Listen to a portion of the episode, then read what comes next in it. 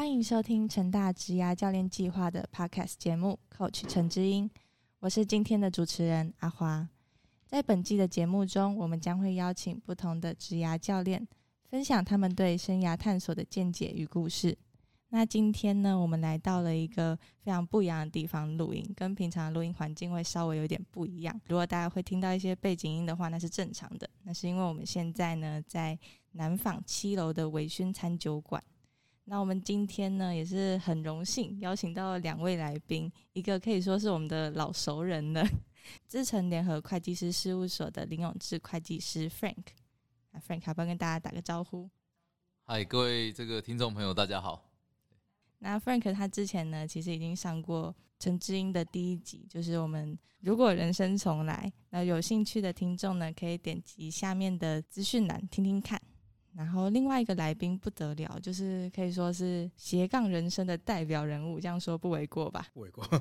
他是先接管就是家里的企业之后，还陆续创办了维新家具跟维醺餐酒馆两个不同行业的事业体。他也是我们乔治斜杠人生这堂课的讲师王少奇 George。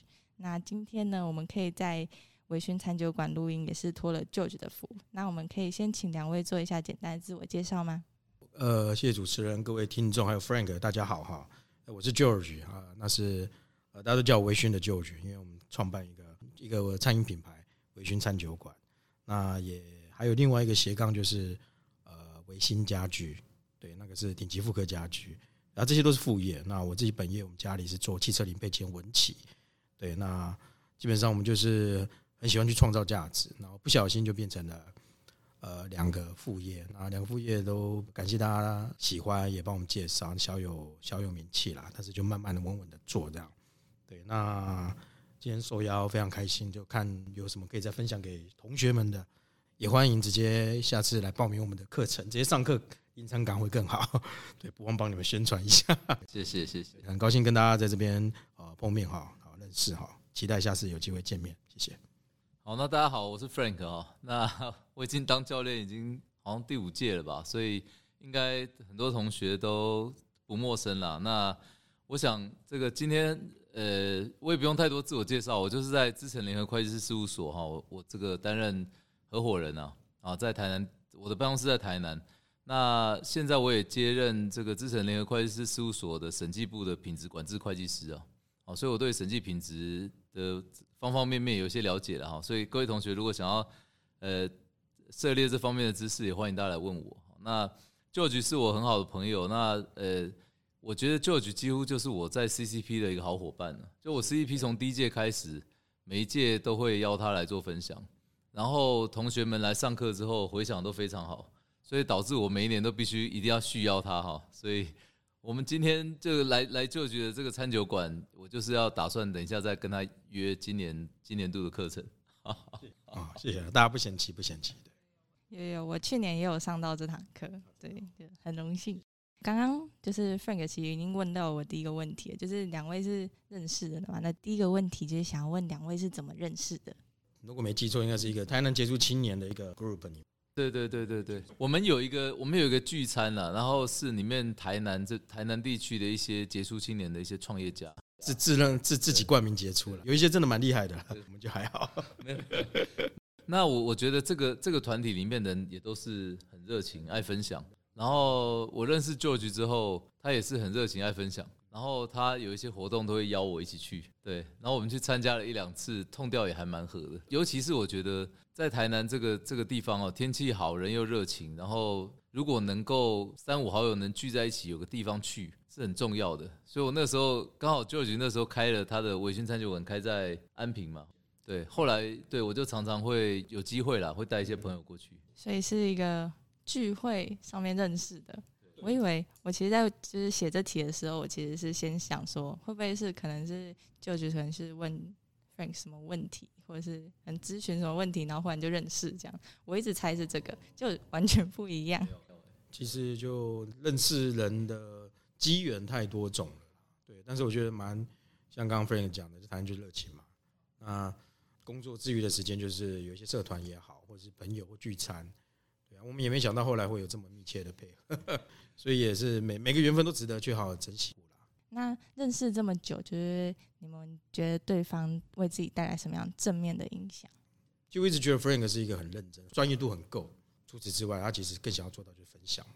所以我想这是我们痛调会合的原因啊。旧局其实真的，我觉得我们俩痛调很合啦。旧局也是一个很爱交朋友，然后他交朋友也也就是很无私的跟朋友分享，有什么好的东西。之前那个圣诞节的时候去他家，他就把他家好的酒，拿出来给大家分享，说对不对？然后真的，我觉得那那时候觉得说，哇，这个人真的真太热情，太好了。所以这个呃，后来我我而而而且我请他来学校做分享，他几乎是一口答应。然后就就是从第一届，然后就是这样一直到现在，就大家不嫌弃。那就是 Frank 之前有上我们的 Podcast 节目的时候，他说他自己像一个台湾黑熊。台湾黑熊是肤色关系吗？为什么呢？台湾黑熊那个时候我记得是台湾黑熊是说，因为这个外表黑了，第二个是个性和善哦，很像熊宝宝很可爱，但是其实但其实台湾黑熊也是一个猛禽呢，猛兽了，应该说猛兽了，对对对，所以就说如果如果真的如果真的这个呃。踩到底线的话，还是还是会让你知道台湾黑熊的厉害这样子。那时候觉得是这样，对，完全一模一样。我我都有重听这一集，然后一直听，然后把它记起来。那就是舅舅，你认识 Frank 这么久之后，你觉得用一个动物形容它？形容它 也是台湾黑熊吗？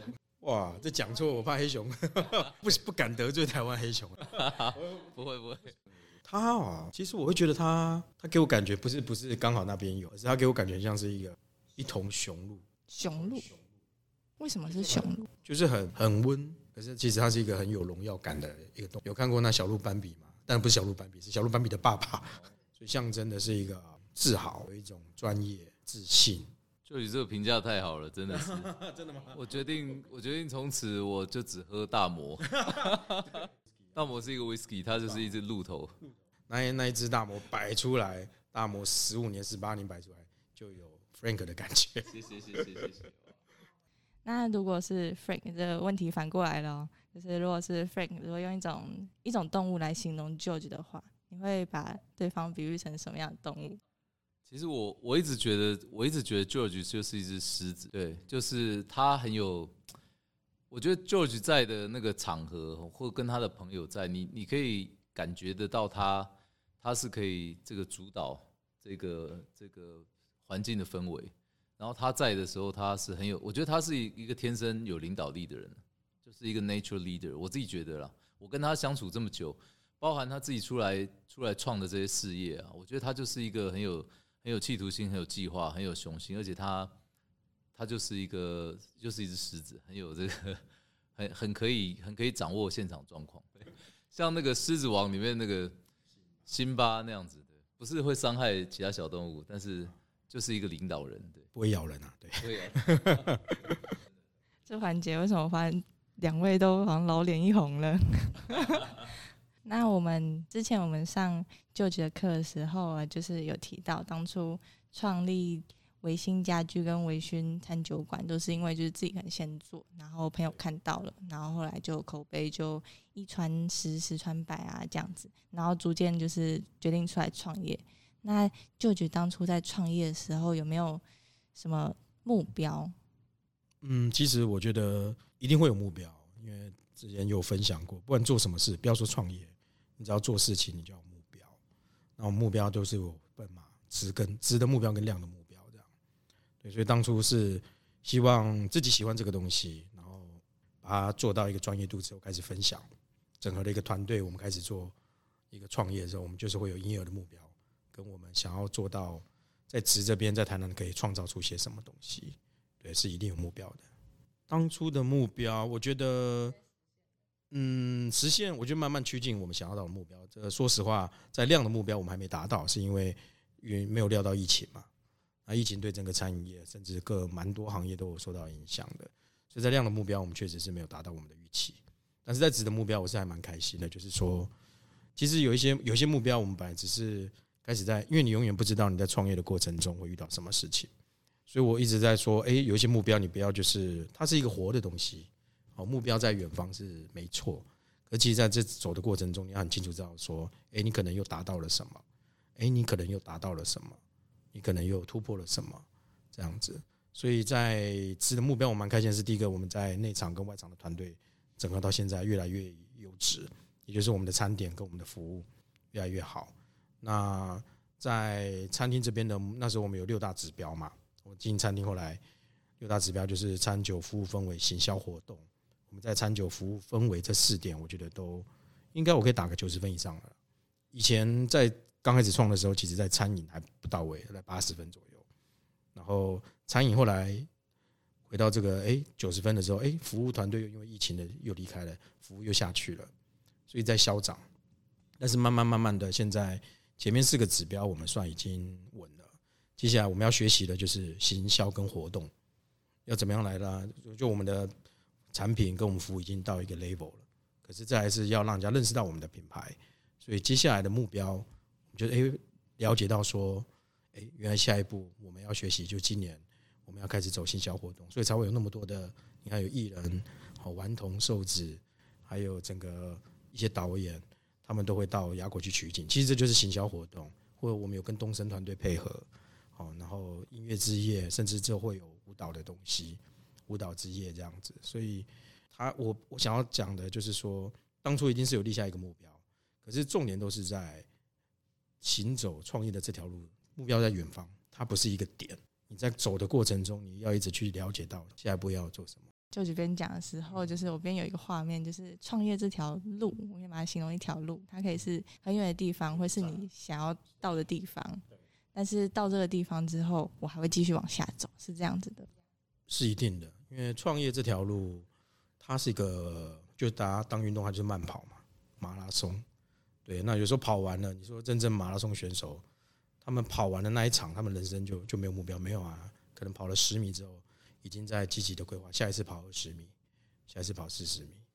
对啊，只是说在跑的过程中，我觉得很重要的是，一直要做好自己跟团队的审视。它会有两个好处，第一个知道你你的下一步方向对不对。或适合走什么样的方向？第二个是你会看过去，你会让自己更有信心。为什么？原来我们从什么都不会、什么都不懂，到其实我已经走了一百步了。对的，虽然说外还有一千步，可是我已经走了一百步了。好，那我再持续再走下一百步、下一百步，这样我觉得时呃时时刻刻都看自己跟团队的下一步跟过去的几步，会让自己一直保持着热忱一直存在的状态。那这种就是看自己过去走了多久，然后看未来怎么走的，他是不是也可以用在？如果假设现在有一些同学他是正在准备考试什么的，他们是不是用这这个想法的话，是不是会让我们继续保持动力？像是我现在在准备会计师嘛，那就准备，其实准备到现在有点失去动力。开个玩笑了，我好害怕哦。不用害怕，不过我我我觉得 George 的目标永远一直在远方，因为他一直是修正自己目标。我觉得是这样的，他不是说今天我要就是像他像刚刚他讲的，比如说我今天他今天给自己定一个这个半马，然后他当他跑到半马的时候，他目标已经变全马了。所以也许旁边的人看说，哎，George 你已经到达目标，可是我觉得他他自己本身一直会修正他的目标，再往前，再给他自己一些往前的动力，而且他。他刚才讲的这些，不管餐饮啊、音乐啊、外场服务啊，其实我觉得他自己设的标准也蛮高的。就将心比心啊，如果我们自己喜欢这样子的餐饮服务，我们就希望客人也给客人的也是我们能够接受的，因为这个我觉得才是分享嘛。今天假设你把一个东西餐点是你自己没吃过，你自己不喜欢，你也端给客人，我觉得那个就是只是单纯的销售，那个就不是分享，少了一些初衷。也少了一些动力啊。那就是你认为他有什么样的特质，在做创业这件事情是加分？嗯，其实这问题也是蛮不错，就是很多人都会问我这个问题。那其实我觉得创业它其实是大家把它想的太太复杂或太多条件性的，但是它有一些基本的一定要有，就是第一个你要先有一个你要勇气，你要很清楚的想法，可是这想法是很强烈的，不是那种。灵机一动、随随便便的，那重点是你要有热情，然后你要乐于分享，像我刚刚讲的，创业，创业其实是一个，它是一个分享的，分享的初衷对我来说啦，我创业的初衷都是分享，就觉得这个好，我分享给我的朋友。那我很多朋友也喜欢，甚至有一些团队喜欢这样子的理念。那我们一起来做这件事情，分享给更多的人。那慢慢的，团队也有了，核心理念也有了，然后事业体也有了。对，这个是我在创业，所以我觉得，呃，最具备的特质，我不管，我会觉得说，你今天很每个人都有他的各自的能力，有的可能是呃对理财特别好。投资特别好，有的人可能特别的会做业务，有的人可能特别的会做计划，或有些人他只是特别的执行。但是不管你那些都是附加的条件，我会希望如果说创业要具备的特质两个，一个就是热情、乐于分享的这个热情。好，你在做的这个事，你乐于分享给周遭的人，这第一点，他那个心中的火才有可能蔓延。第二个是什么？必备的坚持。你不管做什么，啊，你要创什么行业，你要卖什么，做什么服务，你要坚持。为什么？因为在创业的路上，你一定会遇到阻碍。如果创业，你们去想嘛，创业没有阻碍，人人都可以创业啊。对，所以表示在创业的路上，一定是阻碍大于我们预期想的。对，因为我们都是所做遇到的人事物都是未曾接触过的。那关键就来了，遇到阻碍，你只有两个决定嘛。放弃跟坚持嘛，对啊，所以我觉得创业最具备不管什么其他的条件，那都是附加跟决定你方向要怎么走。但是你一定要初衷就是乐于分享，这个火不能灭。第二个是坚持，是行动上的坚持，还有想法上的坚持。有些人一开始不支持你，因为你的坚持，他也被你说服了；客人也因为你的坚持感动到了，团队也因为你的坚持，他们会军心会定。遇到那么大困难，老板都觉得没什么事嘛，就下次再加油，所以团队会更稳。然后甚至一开始不认同你的，因为你的坚持，他也欣赏你，然后到后来会来认同你。所以我觉得这坚持是创业必备最重要的一个条件。我讲一下，我观察我观察 George 他他创的这些，其实我觉得热情，他前面讲的热情跟分享，我觉得真的很重要。举一个简单的例子来说，两种人，第一个人他是。他很热爱拉面，他觉得拉面真的太好吃了，他想要分享给别人，这拉面好吃，或者他自己可以做出一个很好吃的拉面，他自己很自豪，说这是全日本第一或全台湾第一的拉面，所以他想要把这个精神分享给别人。跟另外一个人，他觉得，哎，拉面这个生意好像会赚钱，我来创业卖拉面。我觉得那两个是截然不同的层次。对，那我觉得就你做就是前面这个层次，他自己本身想要把自己的家装潢的舒舒服服。装潢舒服之后，他也想要，他也希望他的朋友家里面也舒舒服服。那他就去分享嘛。他自己喜欢吃东西，喜欢这个品酒，他觉得说这个东西，哎，好的东西要跟好朋友分享，所以他会去乐于做这些分享。我觉得当当你真的有这个热情的时候，这个你的热情可以支持你坚持下去，然后你可以往成功的正确的道路去走。我觉得是这样。嗯，因为因为这个热情在强化的话，它就变得会让我们自己想要去更专业。像刚夫人哥讲的，假设这个人够热情，他甚至会去研究为什么这碗拉面那么好吃，所以他就开始可能研究汤头、研究面条、研究叉烧怎么做。对，所以跟一些只是做买卖的拉面的人就不一样。对，所以听起来有点像是，如果是前面就是他有热情的那一种人，他可以就是那份热情会支撑他走得更长远、更专业，然后更长远，应该是坚持做这个事。那就是这些能力，就是坚持跟热情这两个能力，对，就是未来他可能不是想要创业，他只是想要进入职场当一般职员。你觉得这些也是很重要的吗？绝对是，这个我觉得是在做人做事的一个基本的道理的延伸。怎么说？我们常说创业需要刚刚讲的热情跟坚持。其实你说一般职场啊，或者是不管你做什么工作，你做基层的也好，或者是你当高阶主管、当老板，其实态度是一样的。同学们不一定要出来创业，自己当老板，你也可以觉得说，我就是要找一份这个工作，这个安身立命、养家活口，去做我想要做的事情，去支持我做我想要做的事情。那你要问你自己说，第一个，你你有没有想要做的事情，让这份工作去支持？好，那你的热情在哪里？好，那你就去寻找你的热情。第二个是，我觉得是这个每一个人在做每一件工作的时候，你要有一个自信心，就是你做这份工作。我可以把这份工作做得很好，跟别人不一样，而不是只是做完。我把工作每天我每天去上班没有动力，只是想要把工作做完，然后领一份薪水。久而久之，你会生活失去目标，这样的人也很难在其他地方找到热情。所以我觉得是你每天去上班的时候，你告诉你自己说：对，今天我有很多工作要做，但是我相信这份工作由我来做，我会做的比别人好。我没有好很多，但是好一点点，我觉得这样就好了。这样就你就赢别人一点点。那你在每一个每一个小工作，你能赢别人一点点，那自然不管是不是升迁的机会也好，或者是被同事喜欢跟信任的那个感觉。同样一份工作交给 A 做，A 做完之后，B 要去帮他收摊子，要去帮他擦屁股。跟一个工作交给 C 做，C 做完之后，他还有余力，他不但做得很好，他还有余力可以帮助别人。啊，这种人在公司里面就会被人家喜欢，被人家信任。做一个被人家喜欢、被人家信任的人，他本身他在人生中散发出的那个能量就会不一样。我再补充就是说，其实我刚刚讲这样子，不是要鼓励大家都要去创业，不是的，就是说在热情跟坚持这两个，不管你在做什么，你就是像可能是一般的主管也好、基层也好，有这样子的理念在支持你做事。我们举个例好了，可能就是一般，可能有些人他只是把事情做完，可是多了在做事的过程中，想法多了热忱跟坚持，他可能会做的完整，甚至做的完善。我们不要讲完美了，因为完美就一百分不可能嘛。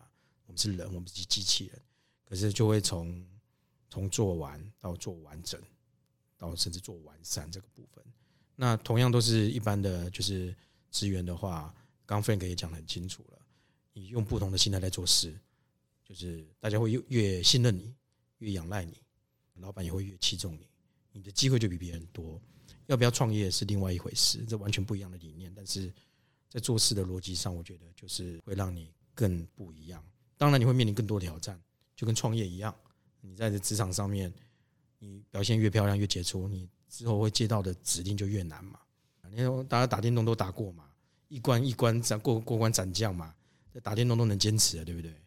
做事情其实我觉得有一些有一些热忱跟坚持，其实我觉得真的是蛮必要的。不管你做什么，但是很多人其实会说，他们呃刚出社会的人就会很有很有热情，很有热忱，他想要做某件事情。但是随着他出社会时间越来越长的话，他的热情会慢慢被磨掉。Welcome to the true world，现实就是这样。但其实我觉得大家被一种消极的心态主导了太强了，被情绪一些第一次受到了打击，影响到你在工作的心态太多。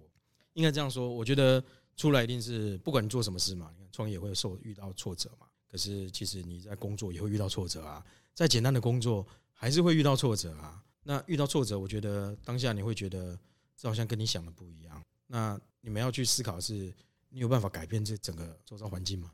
你还没有那个办法改变周遭环境，你能够做什么？就是接受嘛。我觉得关键是在于说，真的让你觉得很 depressed 的原因是什么？你们一定要好好的去想，而且也不见得要自己想，你可以多找一些朋友。可是麻烦不要找那些在吃喝玩乐的朋友，因为吃喝玩乐的朋友只会教你吃喝玩乐。你要找你的老师，找你甚至一些前辈，因为前辈走过嘛。我们今天要跑步，我们去找一个学教游泳的来教我跑步，会跑得快吗？所以我觉得说，一定都会遇到冲击。你在走的路上，不管是创业的路，或者是求职的路，一定会遇到冲击。那冲击遇到了，哦，就是你开始面对现实生活，这就是 real world。你要迎接它。从你出生的那一刻，你就在接触这真实的世界了。你现在是成年人了，你有更好的情绪控制的能力了。你不会像小孩子哭了，你只是彷徨而已。彷徨怎么办？彷徨就是迷失方向。迷失方向很简单啊。寻找方向啊！你今天迷失了方向了，你就选择放弃。那我跟你讲，你就做什么事情，你大概就会选择放弃。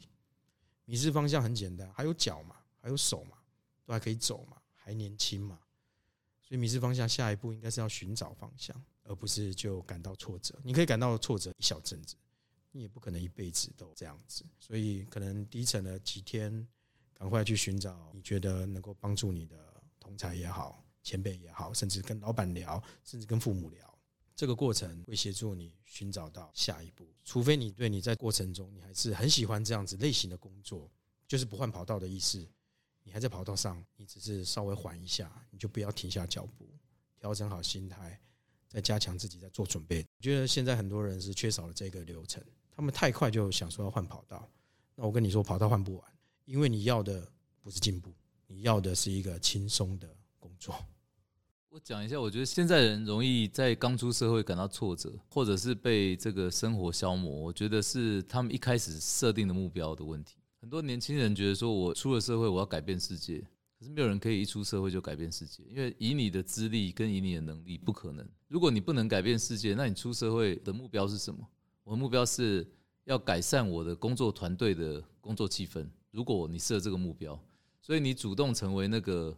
上班带零食给大家吃的人，你主动成为那个这个帮大家去这个休息时间帮大家去买咖啡的人，你主动成为那个关心别人的人，然后别人都乐于跟你工作，喜欢跟你合作，那这个时候你身边的贵人就应接不暇的会出现。所以一开始的时候，我觉得不要改变公司，不要改变这个制度，不要改变这个产业，就从改变你周遭的一到两个人开始。好，这是一个。第二个就是。设定目标这件事情也很有趣，有很多时候我们出社会遇到一个很严苛的主管或很难搞的客户，那这个时候我们常常就会觉得说啊，这个没办法，我我觉得我没有办法跟他继续共事下去，我要我要走，我要离开。那有的时候你设定一个目标，就是说，哎，我今年遇到一个很难搞的客人，或者是我遇到一个很严苛的主管，那我的目标就是我要让这个主管今年对我笑三次，或是今年称赞我五次。或者我要让这个客户在明年同样这个时间，他是很喜欢我的。当你设定这个目标，你去克服它，那哪怕你以后要换跑道，你你走出去带着那个信心程度是不一样的，而不是受到挫折所以换跑道，那个是截然不同的。所以如果遇到挫折的话，就可以从小地方开始重新找一下方向，然后设定小的目标，这样就比较不容易让自己的热情就是很快就不见。对啊，对对，设定小的目标，给自己一些成就感。对，其实这个有两个点已经呼应到了，一个是我们之前上课我讲到要学会租命跟租帽点线面。那很多人他们遇到挫折，是因为他同时面对太多的问题，是一团打结的毛线。所以这时候把它尊命，把它放大来看，然后放大来看哪些东西是我们可以处理掉。所以其实我们在讲创业的过程、创业的心法、创业的历练。不要讲创意，创意真的不是重点，重点是大家在求职上面，这些心法也是可以协助大家在解决面对职场上问题或人甚至人生上的问题。它是一个转念，所以很多人他为什么那么容易放弃？念转不过，方向错了，彷徨，没有方向，没有方向是因为太多要考虑的，你没有轻重缓急的、抽丝剥茧的，没有把这个问题放大来看，然后去看哪一个才是最重要的，这是一个呼应到的。第二个呼应到是刚刚在上面的问题，我们有讲到说，其实。不管是做事或创业，你都是在往前走。你会觉得挫折，是因为你踏不了下一步了，或者你不知道下一步怎么踏，或者你不知道下一步该往哪里踏。缓一下嘛，休息一下嘛。你看看你后，你你走九十八步了，你只差两步到一百步了。所以有两个思维可以协助大家在求职的路上，两条路会经过的，我觉得都是很类似的，只是创造出来的价值不一样。对，所以可以给大家参考。那在就是可能像是创业初期，作为一个创业家，或者是像现在需要经营三个事业体的时候，这种斜杠的生活，你觉得哪一部分是比较辛苦的？其实辛苦对我们来讲，有时候像我们这种人哈，我们已经习惯辛苦了，所以很多人都说你辛苦，我说不会啊，我很营救在其中。你这种催眠，以前年轻的时候会觉得好辛苦，可是当我们习惯这种辛苦了，其实就不会觉得累，就尽力做嘛。那应该说，在这个过程中比较困难的点是什么？我觉得是 balance of time，因为上帝很公平，给一个人就是二十四小时。我今天一个本业两个副业，我也没有四十八小时在做，所以对我来讲，我的挑战是如何达到一个时间上的平衡，让三个事业平均发展。但是我后来发现，不可能三个事业同时发展，因为太多未预料的。做餐饮的时候，我们没有料到会疫情。可是疫情却让我的家具生意比较好，因为大家在居家，大家都在家里开始把预算放在家里，就哎，我们这个沙发平常看没那么旧，现在反正也钱也出不国嘛，把沙发换一换。所以很多事情，这经过了这次被一个本业两个副业这样子疯狂的拉来拉去，我发现我在转念的境界又更高了，就打不倒了。就是说，今天你遇到这个挫折，是上帝也好，上天也好，给你这个人，所以在天将降大任于斯人也，必先苦其心志，叭叭叭。任何事情的发生都有它的目的，都有它的好处，不要只看它不好的那一面。这是我这前一阵子领悟了。那回归到刚刚的问题是说，最困难的点就是时间的平衡。时间其实真的蛮难平衡的。为什么？白天公司刚开会，开完会之后马上就过来了。对那，现在疫情过后，本业也在忙。我三月份下礼拜就要飞日本站，回来之后又接这边活动。就上个礼拜又是一些餐厅的事情，那家具就会比较没时间了，因为我只有二十四小时，我要睡觉，我不是机器人。所以我转念的方式是。我既然没办法三个都去冲刺，我就很简单，就能现阶段能够做什么，我们就尽量做。对，那剩下没办法做的，我们就做维持啊。现况每一个困难点都会有可以去改变的，跟我们不能去改变的。认清什么是我们不能改变的，不要想太多了，就放给他。但是什么是我们能够改变的？其实能改变的是什么？我们自己啊，我们自己的想法、做法，我们自己的心。我不是说变心哦，而是让他不要得失心那么重。你就尽力做你可以做的事情，所以我觉得前一阵子真的是蛮蛮辛苦的。就是说，三个事业如果都要同时冲刺，其实我跟各位讲，我相信大家或许有机会，如果能够有斜杠的话，或许你们可以做到三个事业全部都冲刺起。但是对我来讲，我觉得你这边有得，你一定会有失去。那我失去就是我个人的生活时间。我已经因为做了餐厅两年，我以前一个礼拜运动三次，我现在一个月运动一次，我就了不起了吧？没有时间啊，因为上帝是公平的，所以其实那个也有舍有得，这个也是我们在课程中有分享到的。我觉得在年轻的时候，你可以去冲刺，你可以追求量化。可是我相信，冲刺到三十五岁，你大概就会知道说，其实人这一生就是你也带不走嘛，你赚再多你都带不走。所以我觉得年轻的时候有动力、有想法，尽量去冲刺、去追求。最忌讳就是什么都不做了。但是追求完之后，我觉得平衡，蛮欣赏那种太极的理念，一个生活的平衡。财跟富的平衡不一样，财是口袋里的，富是心中的，所以财跟富的平衡，物质跟心灵的平衡，工作跟生活的平衡，甚至假设之后有家庭跟工作的平衡，还有自己的时间跟大家时间的平衡，是后来比较想要去追求的。我觉得就是这样子的一个平衡。刚好带到我们的下一题，就是两个都是工作非常忙碌的人，平常会怎么 work life balance，就是生活跟工作，他会怎么样去平衡？啊，真的吗？这么刚好平衡哦？我觉得 Frank 这个做的比我好，而且他很需要平衡，因为他有家庭啊，所以他一定要做到，一定要做到这个平衡。对我，我觉得很多时候大家很重视这个 work life balance，可是我觉得很多东西是像刚才 George 讲的，三个事业在冲刺，其实很多东西是没有办法 balance。你要先认清没有办法 balance 这件事情哦。然后我的做法是。我觉得是沟通期待，就我跟我的家人沟通期待，哦，然后我告诉他们说，这个我我平常的时间工作会占比较重，但是你们要就是我跟我太太之间有默契啊，他们要让我知道什么时间我必须要在什么地方出席，这是很重要的事情，那个时候我就会该出现的时候就会出现，对我就是这个像呃前两天放假。呃，我女儿现在念国中嘛，其实我们已经互动没那么多了。但是这个我们家有那个 Switch 嘛，她突然跟我讲，好久没跟我玩 Switch。对我那天二话不说，我也放下手边的报告跟工作，我就说我女儿既然叫我陪她玩，我其他的事我就其他在加班弄没关系。好幸福，感动哦。其实这就是像我们这种工作狂，我们真正想追求的是这一种。哎，其实我真的蛮羡慕 Frank，羡慕他的一个现在的状态。就是他是一个会注重平衡的，因为我们也看过很多大老板为了工作也是牺牲掉家庭，然后那个就是不是我们想要去追求的。其实我们都有下一个目标啦。Frank 的一个跟家人工作的 balance 就是我之后向往的目标。我我觉得是 work life balance。大家在思考这个议题的时候，更多想一点就是你怎么样乐在其中。刚才就讲你怎么样 enjoy。如果你在做你的工作，你也有一些 enjoy 的成分在的时候，你自己那个相对剥夺感会没那么重，那你就更容易 balance。就是就是在真的工作很忙碌，你要平衡生活跟工作的时候，其实他真的有办法兼顾到兴趣吗？我觉得是可以的。其实平衡，我觉得在平衡之前的一个观念是有舍有得。今天为什么你没办法做到平衡？因为你什么都要，有舍才有得。那你今天要得到的是什么？你一直要得到工作上的成就感，一直 focus 在工作，你势必要舍去一些经营朋友、友情、爱情，甚至亲情的时间嘛。所以很多人为什么达不到平衡？包括我自己啦，达不到平衡，就是一定是我们没有先舍去现有的东西。你手上都握着东西了，你现在想要拿去握另外一个东西，你如果不放掉现有的，你怎么去握其他的？